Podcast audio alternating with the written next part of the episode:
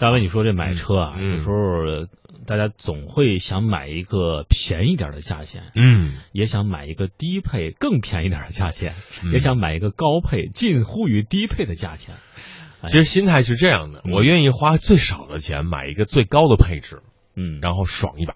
对，其实这个情况呢，现在是有啊，在这个国产中国品牌还真的是存在啊，这价格很很很很合适，嗯，配置也非常高，但是呢，品牌的这个认知度和这个推广度又不够，嗯，所以大家又要一个好品牌，又要便宜，又要配置要高，那怎么办呢？这就比较纠结了啊。买更新换代车呀。对我们前两天说的一个话题就是，如果您要买车的话，一定要买高配啊。为为什么？这个高配不是说这个设置是高配的，比如说发动机的这个高功率嗯啊，比如说这个档位的更加适合，功能更多。嗯但是哪些配置咱们买了之后是比较后悔的，这个就要跟大家来说一说。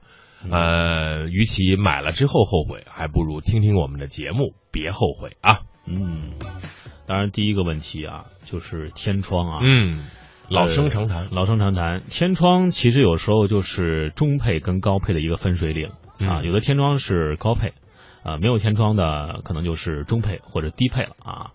呃，但是这天窗呢，看样子要好一点，但是在买的时候可能觉得没什么用，嗯就是采光好一点。嗯但是你说，呃，有些朋友车主是在车里抽烟啊，抽一半儿马上见客户啊，嗯想把这个车内的这个异味儿迅速排出，嗯虽然不可能完全排出，但是排出百分之九十五是没有问题的。这嗯，天窗就是最好最好的选择了。对，如果这就是一个相相当于一个抽风机啊。嗯有人问这个天窗如果是向啊后面稍稍翘起，是一个什么感觉？稍稍翘起的话，您可以做一个试验啊，你点一根烟放在这个稍稍翘起这个风口，这个烟是往外吸出的。嗯原理是什么呢？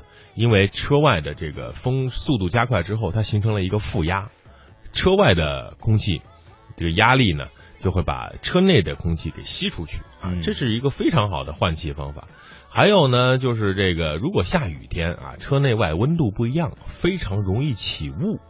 那我们如果自己开除雾吹风的话，需要时间。另外一个呢，这个声儿特别大，这个时候就可以把这个天窗开启一点点啊，不要开启太多，就是后面翘一点，防止雨水的进入啊。马上车外的温度相当于来说就比较平衡了，不会发生起雾的现象。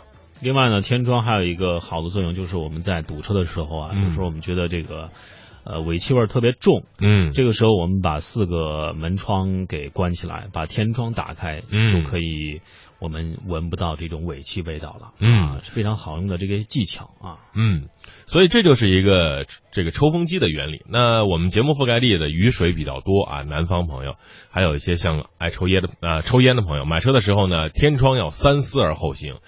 大为建议呢，还是需要去购买的，不要因为便宜了一万或者两万块钱啊，把这个天窗舍去。嗯等你真正要要的时候，如果想后装一个天窗，也就是说在车顶割一个洞的话，这个价格可能就是你原配加天窗价格的三到四倍了，嗯，你只能想想着去换车了。对，而且你加了这个还不安全啊。嗯，结构改变了嘛。